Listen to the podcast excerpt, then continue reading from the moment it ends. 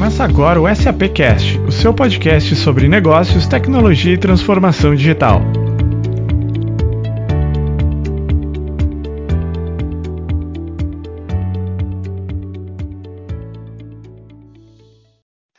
Olá, sejam bem-vindos a mais um SAPcast. E hoje a gente contamos com um time de especialistas de diferentes setores para bater um papo sobre qual é o papel de cada área em uma empresa inteligente e sustentável, que é aquela basicamente que lança a mão das tecnologias avançadas e melhores práticas para otimizar os seus processos de negócio, transformando, transformando eles em mais ágeis e mais integrados.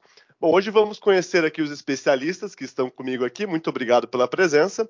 Estamos com Suzy Claverry, Roberto Bertalha, Paulo Silvestre, Camila Santos, por favor, aí se apresentem, começando pela Suzy, para a gente conhecer, para que o público conheça um pouco melhor vocês. Oi, Christian, super obrigada. Eu sou a Suzy Claverry. É, comecei aí trabalhando primeiro com marketing, com comunicação, né? Já faz bastante tempo isso, com redes sociais. E há uns 10 anos, mais ou menos, eu vim cair no universo de recursos humanos onde eu comecei a trabalhar com hoje o que as pessoas chamam de employer branding, ou seja, a gestão de marca empregadora, que tem muito a ver com experiência também, né? Então, quando a gente tem uma experiência positiva, geralmente a gente tem uma reputação de marca positiva também. Hoje eu trabalho no United Health Group, sou gerente sênior de employer branding e people experience já há quatro anos, mas também trabalhei em empresas como IBM, Michael Page. Em 2020 escrevi o primeiro livro sobre employer branding aqui no Brasil. Legal, muito obrigado, Suzy. Vai lá, o no, nosso amigo Bertaglia. Estávamos aqui no warm-up entendendo que é um nome italiano que tem que se falar com a mão para cima, né, Bertaglia? Fala aí, Paulo Bertaglia. Exatamente, Cristian. Um prazer enorme, gratidão é, pelo convite e estar presente aqui com essas pessoas fantásticas. Para mim é extremamente prazeroso. Uh, meu nome é Paulo Roberto Bertaglia, é, italiano. E, e, na verdade, eu tenho uma carreira já de há longo tempo em vários uh, segmentos. Trabalhei na, na, Unilever, trabalhei na IBM, na, na HP, EDS, empresas fantásticas uh, que me moldaram ao longo da vida. Uh, hoje eu sou professor é, palestrante, consultor na área de supply chain, estratégia e um pouco na parte de liderança. Realizo alguns workshops em todos esses segmentos, treinamentos. Sou autor de um livro, Logística e Gerenciamento da Cadeia de Abastecimento, que é muito conhecido no mercado. Tem mais 11 livros, mas esses outros estão disponíveis apenas nas universidades. Prazer enorme estar aqui com todos vocês. Gratidão. Muito obrigado, Paulo. E agora vamos para o Paulo Silvestre. Acabaram as pegadinhas nos nomes. Vai lá, Paulo. ok. Obrigado, obrigado, Christian. Obrigado pela oportunidade, aí, pelo convite de estar aqui com vocês hoje para bater esse papo não, de um assunto tão bacana e tão importante ao mesmo tempo. não. Bom, eu sou Paulo Silvestre, eu sou consultor de mídia, cultura e transformação digital, atuo também com bastante força na área de experiência do cliente, uh, sou jornalista Uh, e trabalho com, com desenvolvimento de produtos digitais e como de online desde o dia zero disso aqui no Brasil, lá pelos idos de 1995. Né? Passei por empresas como a Folha de São Paulo, Estadão, a Editora Abril, a Editora Saraiva, Microsoft, Samsung, enfim. Legal. E de uma década para cá, não atuo também, também ah, na academia, né, professor desses temas na PUC de São Paulo e no Mackenzie. Né? E, e há cinco anos aí conversando bastante também com a SAP, não, é, no, no, grupo de influenciadores. Então, Legal. um prazer estar aqui com vocês. Paulo, tô com tempo de casa já aqui de influenciadores. Obrigado, Paulo. Vai lá, Camila Santos. Gente, que honra estar aqui com vocês nesse dia tão especial, dividindo o nosso palco. Eu não sei se eu chamo virtual, auditivo, enfim, estou muito contente. Eu tem tantas formas da gente se, se, explicar quem a gente é, né? Eu vou tentar dizer aqui eu sou neta de imigrantes que passaram pela miséria. Minha mãe foi a primeira formada da família e eu sinto muito orgulho de ser a primeira que tem uma empresa, de experiência do cliente, é, que dissemina esse tema, né? Experiência do cliente, experiência do colaborador, porque essas coisas não andam é, afastadas e que acredita em um país melhor, né? Como fal falando de felicidade, sou professora da Escola Britânica de Artes Criativas e Tecnologia. É, tenho muito orgulho em ser palestrante, mestre de cerimônias, mentora, enfim, acho que vamos, vamos ter uma conversa maravilhosa aqui sobre Legal. esse tema tão bacana. Obrigada pelo convite, viu? Legal, muito obrigado. Meu nome é Christian Gironasso. Aqui na SAP, hoje eu ajudo clientes a inovar e utilizar o seu portfólio da melhor forma possível o seu portfólio de desafios. E vamos começar essa conversa, uma conversa descontraída, pessoal. Pulem aí nos assuntos. Eu vou começar aqui puxando um assunto com a Suzy, mas fiquem à vontade para contribuir aí, colaborar com a informação, porque aqui tem muita, é, muita inteligência em todas essas pessoas aqui. Suzy, é, a gente teve mais do que nunca uma mudança muito considerável né, nos últimos anos, uma rápida evolução na natureza do trabalho, nos modelos de trabalho, o que constantemente essa volatilidade gera desafios para a gestão de talentos. E me diz aí qual é o seu ponto de vista sobre como que os gestores podem acompanhar esse ritmo tão rápido. Legal, Cristi. Acho que não é uma tarefa fácil, né, acompanhar os dias de hoje, quando a gente está falando aí de um mundo que a gente vê bastante esse acrônimo, né, BUNNY, que é um mundo frágil, ansioso, não linear, incompreensível. É com isso que a gente vive aqui todos os dias e ultimamente ainda mais de maneira intensa, né? Mas acho que o importante é a gente manter as pessoas, né, e aí os gestores, principalmente, eles têm que estar muito preparados de uma maneira preditiva também, né, provisionando ali coisas que possam acontecer, mas também estar tá um passo frente. Então, acho que olhar para tendências é muito importante. E digo mais, acho que também ouvir o que está acontecendo à sua volta, né? E aí, principalmente olhando para esse cenário de experiência do colaborador muito do que a gente acontece, muito dos movimentos de negócio, né, podem acontecer e podem ser melhores quando a gente trabalha a questão de experiência de uma maneira positiva. Então, acho que seja uma, uma, uma, uma parte própria né, desses colaboradores, seja uma parte terceirizada, o importante é que essa experiência realmente ajude né, a acompanhar essas mudanças de uma maneira mais rápida. Então, precisa ter um relacionamento muito bom com esses colaboradores, criar experiências positivas e, principalmente, ouvir e conseguir estar atento para fazer essas mudanças bem rápido ouvir, né? Ouvir é um ponto crucial para a gente fazer qualquer coisa, né? Cada vez mais a escutativa está se tornando importante. Obrigado por esses pontos, Suzy. É, vou puxar um ponto agora também. É, a gente fala de experiência, sempre linka na né, experiência do colaborador, experiência é, do cliente. A gente tem uma experiência também na cadeia de suprimentos, que é algo super importante. E o meu amigo Bertalha aqui representando. Bertalha, a gente falou no começo, mas eu não te comentei, eu, eu sou certificado pela SCM de é, Procurement. Aquela primeira certificação que a SCM gerou, eu me certifiquei esse ano. Tenho um histórico grande aí em supply chain. E empresas inteligentes e sustentáveis é, certamente se preocupam muito, tanto que um dos módulos da certificação da SCM foi sustentabilidade. E eu queria é, saber como que você vê esse futuro das empresas inteligentes e o supply chain. Bacana. E aí, Cristian, deixa eu complementar. Quem levou a picadinha de supply chain ou da logística não sai mais dela, tá? Então, realmente é uma área extremamente interessante. E quando você fala em supply chain, sustentabilidade, empresas inteligentes, é, nós estamos vivendo um mundo onde supply chain, e eu complemento um pouco também com a parte de logística, embora a logística seja uma parte é, de supply chain, que é mais relacionada à armazenagem e movimentação, é, nos últimos anos, não só durante a pandemia, mas é, há cerca de 10, 15 anos, acabou ganhando uma importância significativa. Com a pandemia, não só as empresas começaram a ter uma percepção maior da importância de supply chain, mas também as pessoas, principalmente eh, devido ao comércio eletrônico. Então, pelo lado da conveniência, a forma como algumas empresas têm trabalhado, é o next day delivery, o same day delivery, né, de entrega no mesmo dia. Então, isso passa a ter uma importância muito grande. E as empresas inteligentes, elas acabam focando é, em, de, de, uma forma holística o aspecto da sustentabilidade sustentabilidade. E, e, e, eu quero crer que isso não seja apenas é, um, um greenwash, né? ou seja, é. algo fake, mas alguma coisa voltada realmente para é, é, para o mercado, para a necessidade do mercado e para a necessidade do planeta. Então, isso logicamente aumenta a reputação, traz uma imagem extremamente positiva para as empresas, é, mas o supply chain tem um papel preponderante, porque mais de 40% da geração do carbono, ou da pegada de carbono, está na, principalmente na área de manufatura e o supply chain como um todo.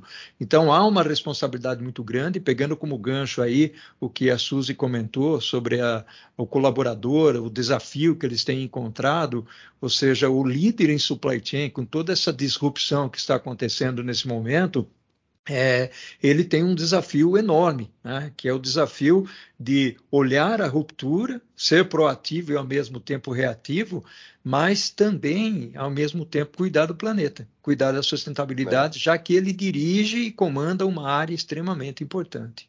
Interessante isso, né? Porque até então tem um, um, um dos indicadores da logística que é o OTIF, né? Que é um On Time in Full, Uhum. Que quanto maior, mais, mais, carga você puder carregar em um caminhão, quanto para otimizar essa, esse transporte. Hoje em dia não só basta isso, né, Paulo? A gente precisa também que isso seja sustentável, certo? Exatamente, e nós estamos um pouco complementando aí, o Cristian, estamos um pouco na contramão, porque quanto mais nós fragmentamos as cargas, mais carbono estamos gerando. Exato, exato. Vou pegar esse gancho que você falou de greenwashing, que é um tema super é, relevante, e jogar para o Paulo aqui, para o Silvestre, no caso. Vamos do Bertalha para o Silvestre. É, Paulo Silvestre, você acredita que o mercado hoje está é, tá mais voltado, os executivos, as empresas ainda estão nesse greenwashing, que é uma sustentabilidade que não leva realmente para o resultado? Ou você entende que os líderes realmente estão trazendo isso como uma prioridade estratégica, porque senão vão perder investimentos, vão perder clientes? Qual é a tua visão?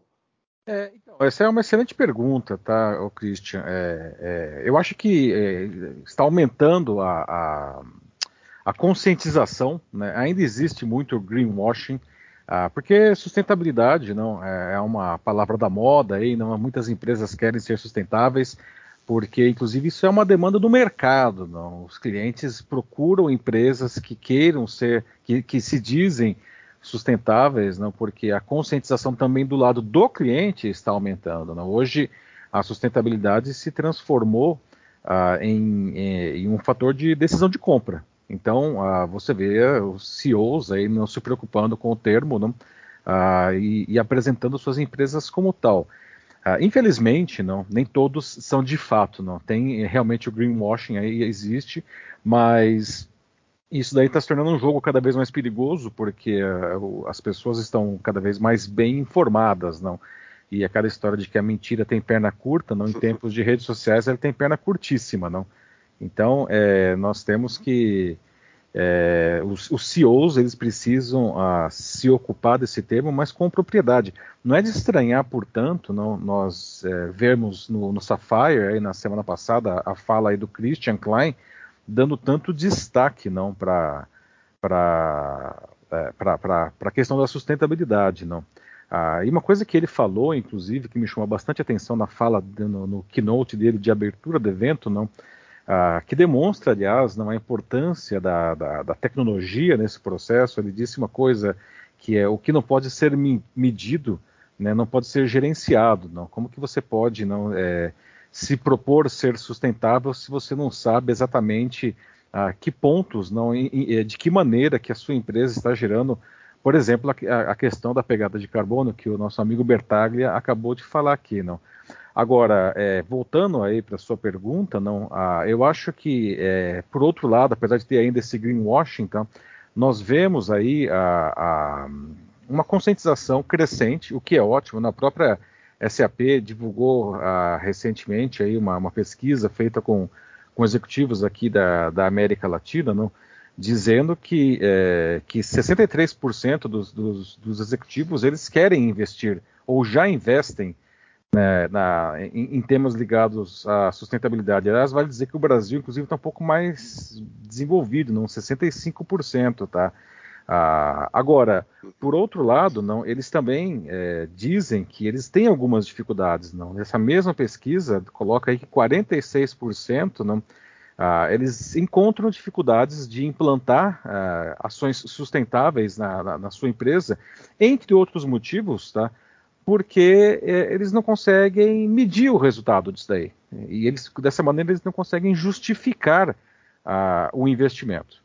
Tá? Então veja que existe, o, o, existe claramente uma demanda, não é, existe o interesse da, de, dos executivos, mas uh, existe também uma dificuldade de fazer essa implantação, porque é, talvez até por uma falta de cultura, não é um tema novo, sem dúvida nenhuma. Não. Os gestores não estão acostumados com isso, não.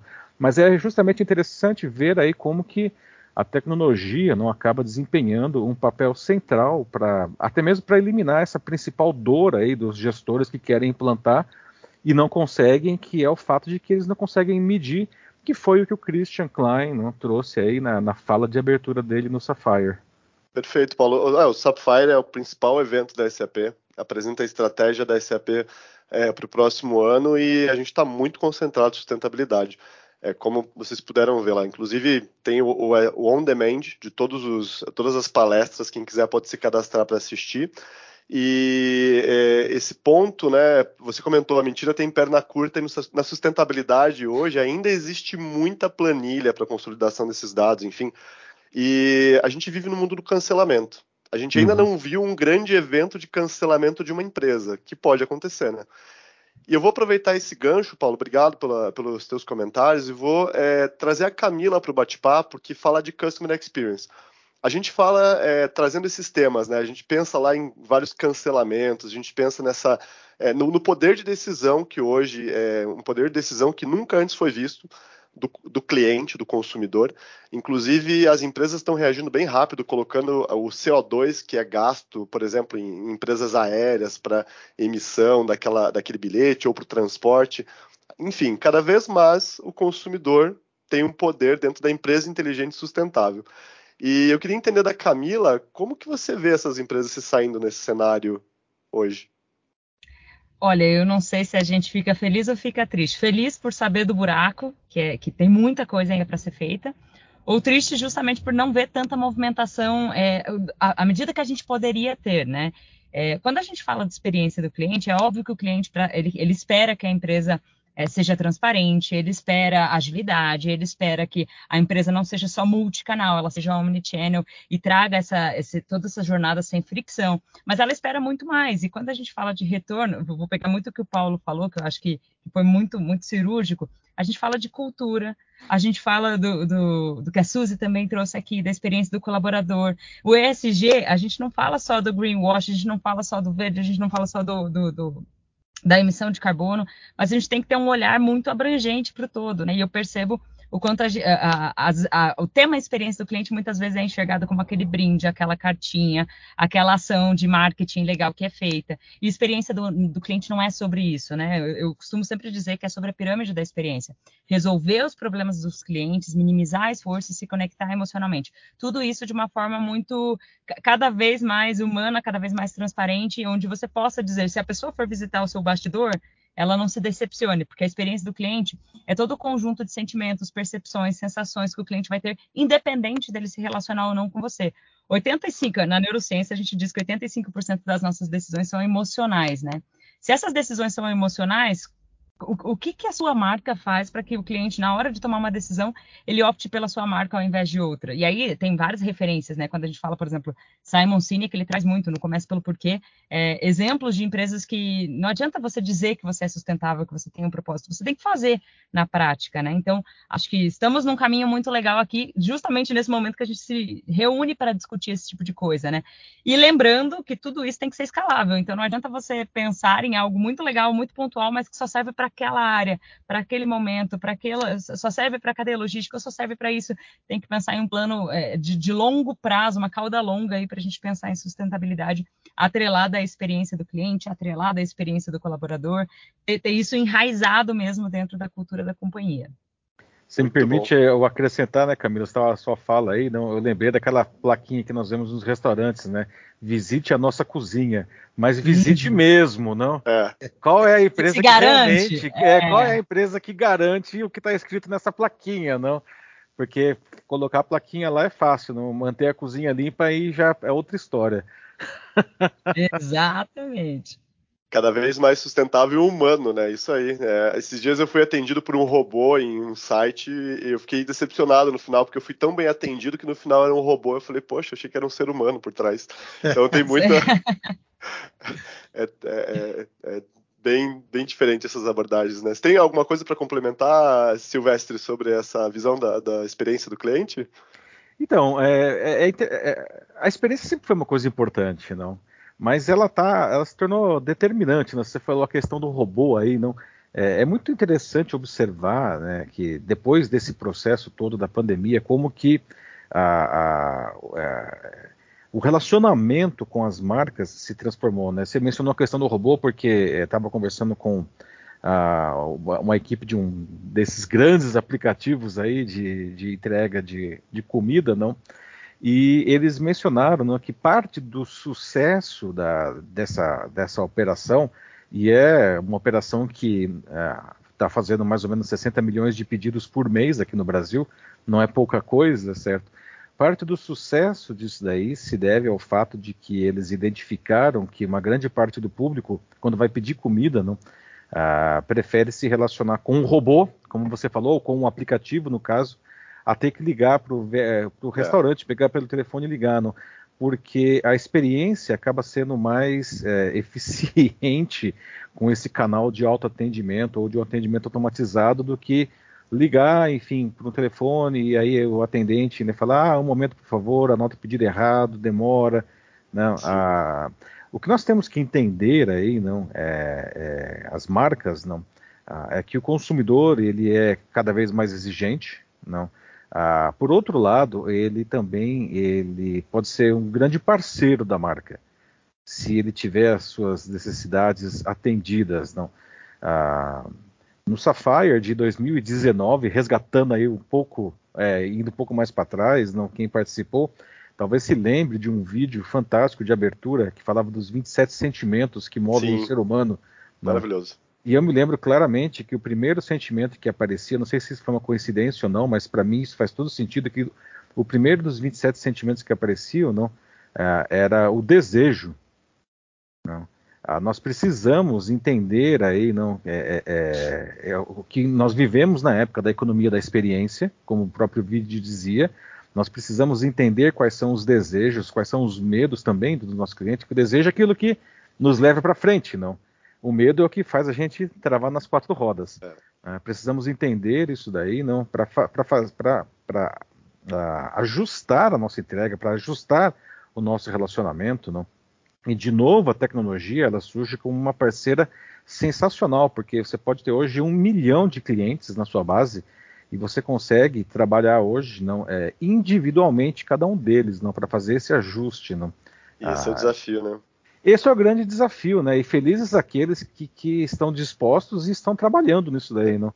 Porque o, o público reage, como eu falei o cliente quando ele se sente bem atendido, não, é, ele vai, ele, ele é um parceiro, ele se transforma em um parceiro, até defende a sua marca, não? Exatamente. A gente, você me falando agora, Paulo, você me lembrou de um caso é, que a gente tem com a Renault, que foi o K-Commerce, um projeto super rápido de implementação no e-commerce, que foi um dos primeiros, não posso falar que foi o primeiro, porque eu não tenho certeza disso, mas acho que foi, se não foi o primeiro, foi um dos primeiros, é, que a SAP ofereceu uma solução junto com a Renault, construiu em poucas semanas um e-commerce para venda de automóveis online e foi muito interessante que era algo, quando é algo novo você não sabe o que vai acontecer, né? E aconteceu a primeira venda poucas horas depois do Go Live de madrugada. Às duas da manhã, eu me lembro, foi o Quid. Você lembra? Né? É, às duas, da, duas manhã, da manhã, né? Eu, na época eu até falei, mas quem é que compra carro às duas da manhã, é. né? E a resposta é quem quiser, por que não? Exatamente. O cara tá lá, tá querendo Alguém comprar tá um lá, tá carro. tá disponível. O fato é, não, essa, essa venda só foi feita porque o canal estava disponível. Exatamente. Problema, é, a questão é, se você não oferecer esse canal, você vai perder uma venda às duas da manhã. É, talvez, né? Talvez o cara acordasse no dia seguinte e a vontade tivesse passado, quem vai saber? Legal.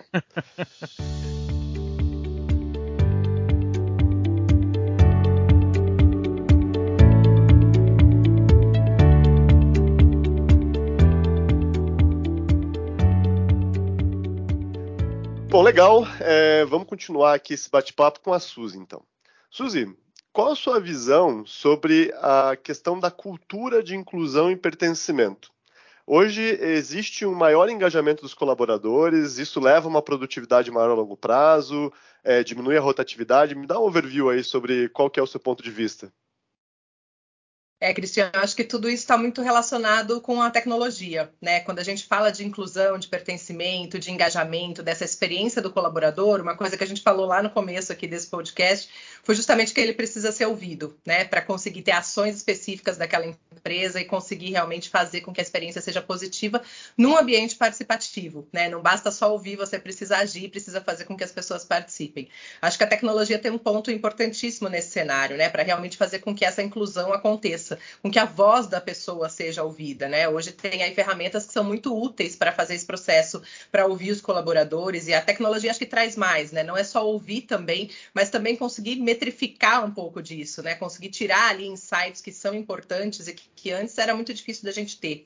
Eu acho que esses são pontos muito importantes. E aí fazendo uma conexão aqui também com o que já foi falado, né? A Camila também tocou aí no ponto do, do Simon Sinek, é um cara que eu adoro, eu acho bacana pra caramba, né? É, as coisas que ele traz. E ele tem uma frase que é muito legal, que ele fala que os clientes jamais amarão a sua empresa até que os seus empregados, né? Que os seus funcionários amem primeiro.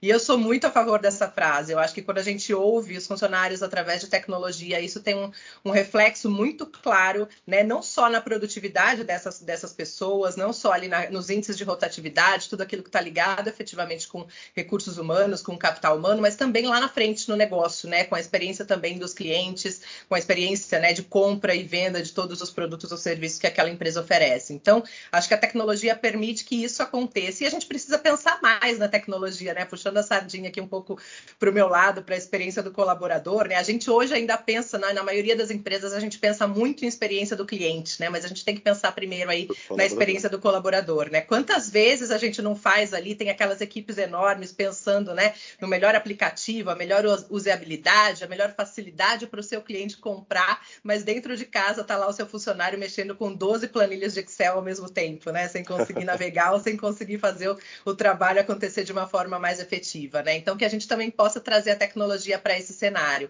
Inclusão faz parte desse processo, né? Ajudar a pertencer é, é fazer ser ouvido através da tecnologia, mas também utilizar ela como uma ferramenta que garanta mais produtividade. Que legal, que legal. É, a, a, SAP tem um, um grupo de, de soluções é, dentro de uma, um guarda-chuva chamado Qualtrics, que é uma empresa que trabalha com gestão da experiência. E você me lembrou de um caso interessante que foi com a Volks, é, se não me engano, é da Austrália, e eles fizeram uma pesquisa utilizando daí depois os motores de inteligência artificial processando a pesquisa dos colaboradores e dos clientes. Eles entenderam que todo mundo ia ficar mais feliz se eles tirassem as paredes da loja e redistribuíssem a loja de um, de um certo modelo.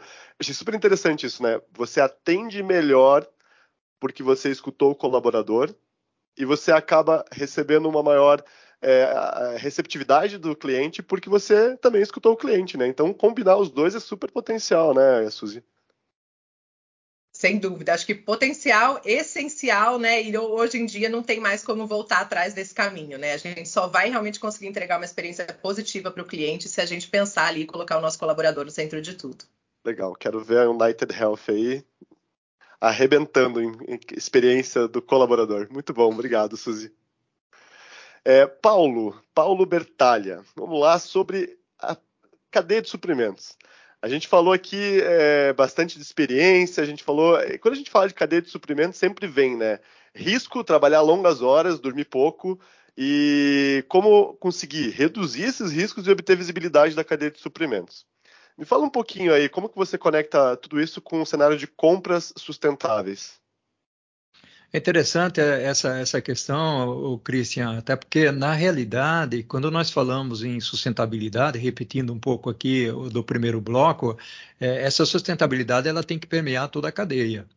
E, e, compras têm um papel fundamental nesse processo todo. Eu, eu, vou fazer um pequeno spoiler aqui, eu estou escrevendo inclusive um artigo é, fazendo uma analogia entre Maslow, né, a pirâmide de Maslow, e a, a, empresa. Então, desde o momento em que você tem que satisfazer as necessidades básicas, passando pelo aspecto de segurança e a satisfação total do, da, da pessoa em si, do indivíduo eu estou transportando isso para dentro da organização. E estou olhando isso pela, por uma característica holística, não necessariamente apenas por, pelo prisma de, de, supply chain. E compras, quando você fala em risco, quando você fala em conexão, em colaboração, transformação digital, tecnologia, como disse a Suzy, né? É, é tudo isso está tá muito conectado, está muito amarrado é, é, é, e tem uma necessidade muito grande, né? porque hoje é, nós temos aí o, o, o, os, as pessoas que vivem esse mundo digital diariamente, a todo momento, e às vezes nem percebe. Existem outros que têm uma dificuldade muito grande, né? ou seja, até para utilizar, ir ao banco, como fazer, utilizar internet banking ou coisa desse tipo. Né? Então, é quando olhamos a perspectiva do risco, a perspectiva da digitalização e o papel de compras nesse, nesse contexto todo, ele é importante, porque é, quando você fala em sustentabilidade, é, a empresa tem riscos e você tem que olhar o todo.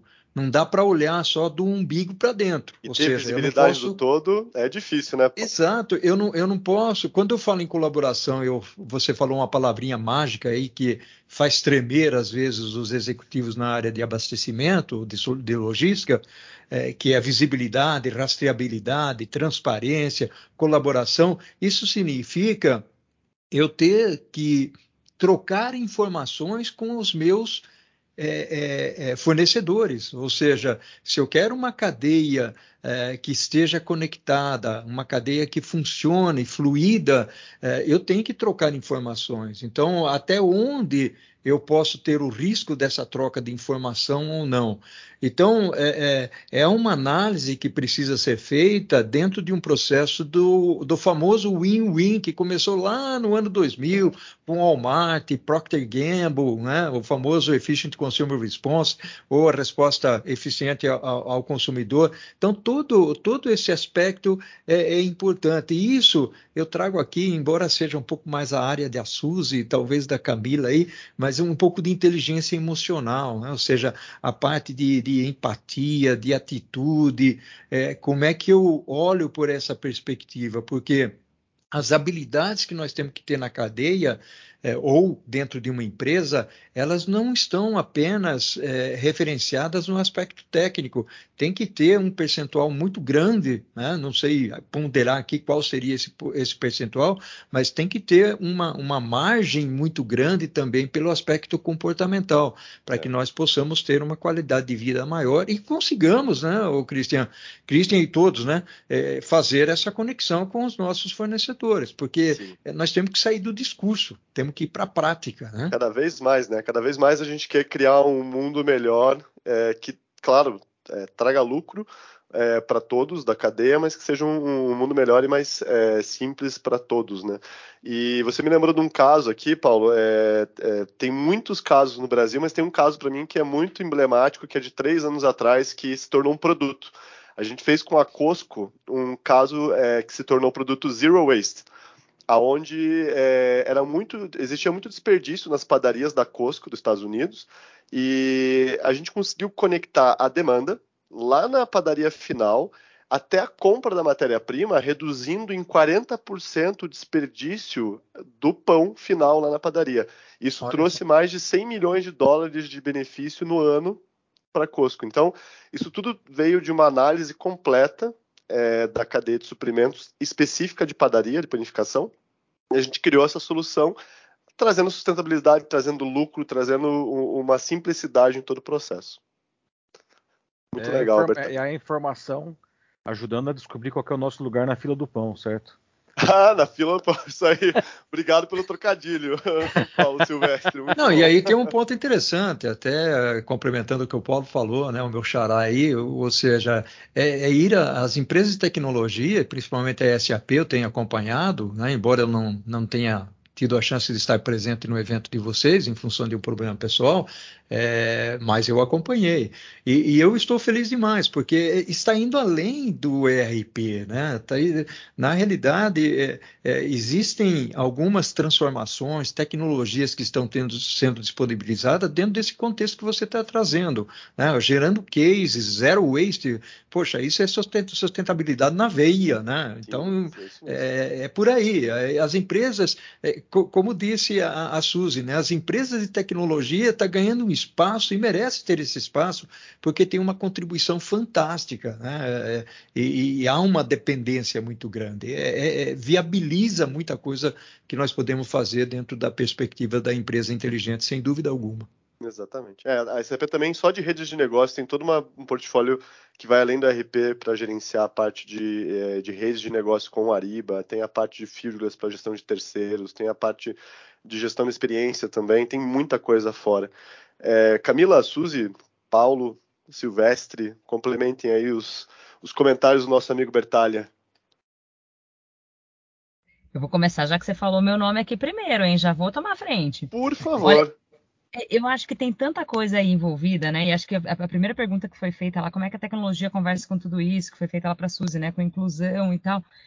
Às vezes a gente, muita gente toma as decisões de adotar alguma tecnologia pela modinha, né? Tipo, ah, eu vou adotar porque meu concorrente está adotando, eu vou fazer não sei o que lá. E aí acaba dando errado, mas não é que a tecnologia não era aderente, a forma com que ela foi adotada, a, a, a, o não consultar o seu principal consultor, que eu não estou falando dos consultores externos, eu estou falando do seu colaborador, do seu cliente. Às vezes a gente fica tomando decisões no Olimpo, né? Então se reúne a diretoria, todo mundo, e aí a gente não tem uma pessoa trans, uma pessoa negra, uma, uma, um estagiário, a gente não tem mulheres, a gente não tem um monte de gente ali tomando aquela decisão pessoas que vão usar essa tecnologia no dia a dia. E aí eu lembrei, enquanto foram falando aqui, de um estudo muito legal que a Gallup fez. A Gallup fez um estudo com mais de 80 mil é, gerentes do mundo, assim, todo. E algumas coisas para entender. O que, que fazia com que, por exemplo, um varejo, uma, uma, loja do mesmo varejo performasse melhor que a outra? O que, que acontecia que não acontecia, que acontecia em um e não acontecia no outro? E eles começaram a perceber que eram coisas simples, tipo ter um melhor amigo no trabalho, feedback, é, ter clareza das suas tarefas. Gente, que dúvida temos que a tecnologia pode ajudar isso, nisso, né? Em ter clareza das suas tarefas, em fazer um onboard adequado, em fazer até o offboard, em, em fazer todo essa, essa, esse trânsito do colaborador, esse trânsito do cliente. Então, vocês estavam falando, eu estava aqui só concordando assim com a cabeça, tipo é. aqueles cachorrinhos do carro, sabe? Concordo. É muito legal você levantar essa bandeira da, da inclusão, é super importante. É, se me permite dizer, não, a, na década de 90, eu lembro que eu li um livro do Tom Peters, lá no grupo da administração, e que, pô, já faz tempo, né, década de 90, que um livro que chamava O Ciclo da Inovação. Uhum. E ele falou um negócio que eu nunca mais esqueci, que ele dizia já 30 anos aí, 25 anos atrás, não, que o grande problema da maioria das empresas é que toda a, a gerência, não, e a alta gerência particularmente, ela era composta de homens brancos de meia idade e calça de poliéster. Foi esse era o termo que ele usou que eu nunca mais esqueci. O que ele queria dizer? Não era, ele estava falando, né, quando numa época que ninguém ainda falava de diversidade, não. É, ele já estava alertando do, dos riscos, não, de você ter a tomada de decisão feita por um grupo é, é, único e homogêneo, né? Ele até dizia: de que adianta você ter 10 gerentes que pensam da mesmíssima forma? Basta um. Não? E, e, quando nós pensamos em experiência do cliente, não, até mesmo agora as questões da, de sustentabilidade, não, nós precisamos ter uma visão holística, não da nossa empresa, mas a gente precisa ter uma visão holística e também eu ia dizer do mercado, só que eu acho que é mais do que isso, não. A gente precisa ter uma visão clara do como que é o mundo, não. Como que a gente pode esperar atender bem o nosso cliente se a gente não sabe quem é esse cara? É, se você continua tendo homens brancos de meia idade e calça de poliéster tomando todas as decisões, é você vai atender muito bem homens brancos de meia idade e calça de poliéster. Não, só que o mundo é bem mais do que isso. Não? Isso pode gerar um impacto gigantesco, né? Porque façam em casa aí o teste do pescoço. Olhem em volta de vocês quantos negros, quantos trans, quantas mulheres estão no grupo de trabalho de vocês e isso acaba resultando em erros como no passado, num aplicativo que tira foto de um negro e deixa ele mais branco para ficar mais bonito, porque o algoritmo foi treinado só com pessoas brancas. Uhum. Ou uma, uma mulher com negra que vai buscar a ajuda de um, da, do seguro de saúde, e o seguro de saúde recusa porque mulheres negras têm tendência a ter câncer de mama mais jovens, e o, e o algoritmo foi treinado só com mulheres brancas. Então isso é super importante. Quer ver só um exemplo muito rápido também, que é muito pertinente? A, a, comunidade surda ou com deficiência auditiva, eles têm uma frase que para mim deveria ser usada em, tu, em, tudo, assim, que diz nada de nós sem nós. Então não tome decisão sobre se eu entendo ou não entendo sem me questionar. Então eu acho muito legal, né? Realmente tem, tem que trazer aqui para o círculo. Muito bom, muito bom. Bacana. Suzy, algum complemento aqui no nosso bate-papo? Acho que falamos tudo aqui, né? Temos falamos aí uma, tudo, uma né? questão muito interessante, né? Quando a gente fala de tecnologia, a gente fala, fala, fala de tecnologia, mas a gente continua caindo do ser humano, né? Acho que antes é... de tudo também Perfeito. a tecnologia ser vista como uma ferramenta, né? Para propulsionar aí tudo que a gente pode fazer como ser humano.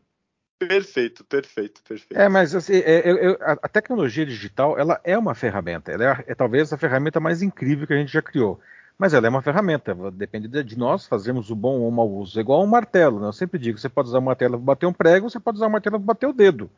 né? A questão é como que você vai fazer uso dessa ferramenta. não? É, mencionaram agora há pouco as empresas que trabalham com um basilhão de, de planilhas não para fazer as questões. Isso aí é um convite ao erro, não? é um convite ao erro, não só no input dos dados, não, mas também da, de manter esses dados consolidados, não? Consolidados os dados, né? Ficou até engraçado isso. Mas enfim, né? Também, né que... Exatamente, não. Isso daí é uma, Consolidados, é um... olha, nunca tinha pensado Consolidados, pois é, não foi, saiu sem querer. Dá até montar uma empresa, startup Consolidados. Consolidados, é, para manter a consistência da sua informação. Olha, tem até o slogan já. Muito bom. Mas é verdade, não. E, e, e, poxa vida, não. Tem tantas tecnologias disponíveis aí, não. A, a, a, inclusive acessíveis, não, não, A gente acha que essas tecnologias são só para empresas gigantescas e não, né? O software as a service acabou com essa barreira, não. Exatamente, Paulo. Gente, o, o papo está incrível, mas eu.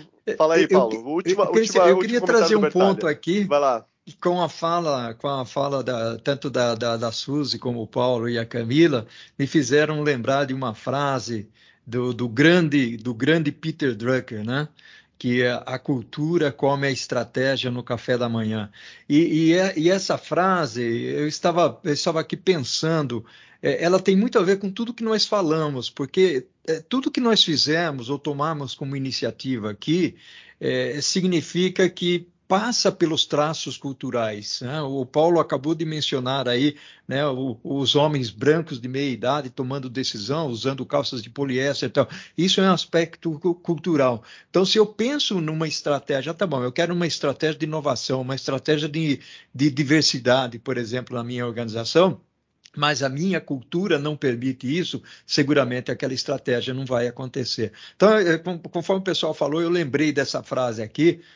Peter Drucker é, é, era e é um querido para todos nós, né? Sim. Então, fantástico aí. Só quis contribuir com essa frase. Não, maravilhoso, maravilhoso. Esse bate-papo aqui a gente podia continuar por horas, né? Só gente incrível aqui. Também você falou agora do Drucker, me lembrei do Tard, que é um dos precursores da inovação, que escreveu as leis da imitação, que é basicamente. Uh, a gente tem que inovar através da imitação, colaborando com coisas novas, usando, lançando mão das tecnologias. É o que o Paulo Silvestre falou, tá tudo muito simples hoje em dia, muito fácil, muito acessível. Gente, é, muito obrigado mesmo. Eu poderia ficar aqui mais horas, vou respeitar a agenda de todos aqui. Vamos in, ir pro, conduzir para os finalmente do nosso podcast de hoje e aproveitar para convidar, vou aproveitar aqui para convidar os nossos ouvintes. Eu acho interessante falar ouvintes, né? Falar telespectadores, uma coisa tão antiga para um podcast. Pra Esses tempos eu estava gravando alguns programas no YouTube, telespectadores, né? Me lembro da minha época que eu assistia a Xuxa, mas tudo bem. É... então eu quero convidar aqui os nossos ouvintes a assistir o Sapphire sob demanda. Ele está disponível, é, se vocês acessarem lá o sap.com, o site da SAP, vocês conseguem se cadastrar para assistir todo o conteúdo do Sapphire 2022, que fala sobre tudo que a gente falou aqui e muito mais descrevendo o tema de empresas inteligentes e sustentáveis, com vários exemplos, vários casos de sucesso e como que a SAP vai se posicionar no próximo ano. Eu quero agradecer aqui os meus convidados e pedir para que vocês deixem os seus contatos. Eu vou deixar os meus aqui já. É christian.geronasso.sap.com e o meu LinkedIn é Christian Geronasso, só me procurar lá. E vou pedir aqui para os meus convidados, a Camila, a Suzy, o Paulo Silvestre e o Bertalha, que participaram desse papo incrível, para deixar seu, os seus acessos aqui, os seus contatos e também dar uma dica. Porque a gente falou de tanta coisa legal aqui, eu tenho certeza que cada um de vocês tem uma dica, nem que seja um jabazinho do livro, do próximo podcast aqui. Já aproveitem o espaço, por favor. Legal. Eu vou primeiro convidar todo mundo. Eu faço um quadro semanalmente, na verdade, todos os dias, chamado Wall Backstage, onde a gente fala 10 minutos. São 10 minutos que a gente fala bastidores do dia a dia da experiência que a pessoa olha e fala, hum, isso acontece de verdade. É, então, me encontram nas redes sociais, no Instagram como arroba Camix, com X, Customer. No, na, nas outras redes como camila.santos, arroba Camix Customer, você sempre vai encontrar ali junto, né, .com. E fica o convite para acompanhar tudo isso, mas a, acho que a principal frase, tem uma frase que eu sempre digo, tá, Cristian? Que para mim é uma frase que eu, eu, eu, disse que eu vou tatuar ela algum dia ainda. Vou encontrar uma parte do corpo grande o suficiente para escrever ela. que é uma frase de Arthur Schopenhauer que diz que o segredo não é ver o que ninguém viu, mas enxergar de forma diferente o que todos veem. Porque a gente fica tentando achar inovação no, no, na, nos astros, na galáxia, em, em Marte, E, às vezes, e, muitas vezes está aqui, no incremental, muitas vezes você vai descobrindo, vai ouvindo o cliente. Então, assim, para de tentar encontrar o negócio nos astros, assim, e olha mais para dentro, olha para o seu cliente, olha para o seu colaborador, olha para a tecnologia que você tem à disposição, chama a galera que dá SAP para um papo, fala, cara, eu tenho um projeto, não sei se dá para fazer. Chama para conversar, né? Isso, isso muda o mundo. Então, de minha parte é isso. Também agradecer que eu estou muito contente de fazer parte do grupo de influenciadores e estar tá aqui nesse nosso podcast super maravilhoso. Muito obrigado, Camila, muito obrigado. Vai lá, Suzy, fala aí seus contatos e sua dica. Então, que delícia, né? Fazer parte de mais uma, uma, um processo aqui junto com o pessoal da SAP. Obrigada aí de novo pelo convite. Sempre muito bom estar com todo mundo, principalmente aqui com os influenciadores. Para me achar nas redes sociais é super fácil. Suzy Claverry, você me acha em qualquer lugar. Eu sou super tester de todas as possíveis redes que você pode imaginar. Então, com certeza você vai me achar em muitos lugares diferentes aí, testando plataformas que às vezes o pessoal nunca nem ouviu falar. Mas aproveito também para convidar vocês para seguirem o Employer Branding Brasil, que é um grupo que eu tenho com outras duas pessoas do mercado, e a gente fala muito sobre Employer Branding, muito sobre experiência do colaborador, então fica a dica aí para o pessoal seguir também. E como frase, deixo aqui também uma frase que eu sempre fecho quase tudo que eu falo, né? Porque ela me guia já há muitos anos, né? It's all about people, it's all about experience. É sempre tudo sobre experiências, né? Sobre, tudo sobre pessoas e tudo sobre experiências. No final do dia é isso que a gente leva e acho que é isso que importa. Muito bom, muito bom. Já vi que agora vai vir uma frase e uma dica junto. Paulo Silvestre, vamos lá. Frase, dica e apresentação e contatos. Muito bem. Bom, vou começar pelos contatos, tá? Vocês podem é, chegar até mim pelo e-mail contato paulosilvestre.com.br. Não? No LinkedIn, que é a minha principal rede, eu estou como o nome completo, é Paulo Fernando Silvestre JR. Nas demais redes, praticamente todas, Paulo Silvestre apenas, tá? Ah, convido vocês a, a, me seguir lá. Às segundas-feiras de manhã sempre tem a Pílula de Cultura Digital. Toda semana trago aí um vídeo de 10 minutos né, e também um áudio, ele vira podcast também, sobre algum tema quente ah, da, desse, dos mercados aí de transformação digital e experiência do cliente. Não. Ah, eu queria deixar só aqui uma última, um último comentário, não? Ah, até pegando um pouco do que a Suzy também falou, não? Ah, se você quer realmente criar uma boa experiência é, para o seu cliente, uma experiência sustentável, obviamente a gente precisa ouvir os clientes e, de novo, a tecnologia está aí para nos ajudar na, a, descobrir quais são essas demandas não, e quais são os sentimentos de o desejo e o medo. Não? Mas a gente não pode nunca esquecer de olhar para o nosso primeiro cliente, que é quem está dentro de casa, não, que é o nosso o colaborador, o profissional, o funcionário. E vale dizer que quando você quer fazer uma boa experiência do cliente, a pior coisa que você pode fazer é criar o departamento de experiência do cliente, porque parece que só aquelas pessoas são né, têm, são responsáveis e têm autonomia para falar disso, quando na verdade todos os profissionais da empresa né, podem colaborar, porque cada um influencia a experiência do cliente no seu quadrado, certo? Então, é, eu acho que as empresas que querem realmente investir nisso daí, elas precisam começar a, a, ouvir de uma maneira ampla aí os seus colaboradores. Então, agradeço novamente a oportunidade de estar aqui com todos vocês e até a próxima. Muito bom, boa mensagem. O que você pode fazer pela experiência do colaborador e do seu cliente hoje. Exato. E vamos com isso para o nosso amigo Bertalha. Bertalha, quais são os seus contatos, suas dicas, suas frases? Manda bala.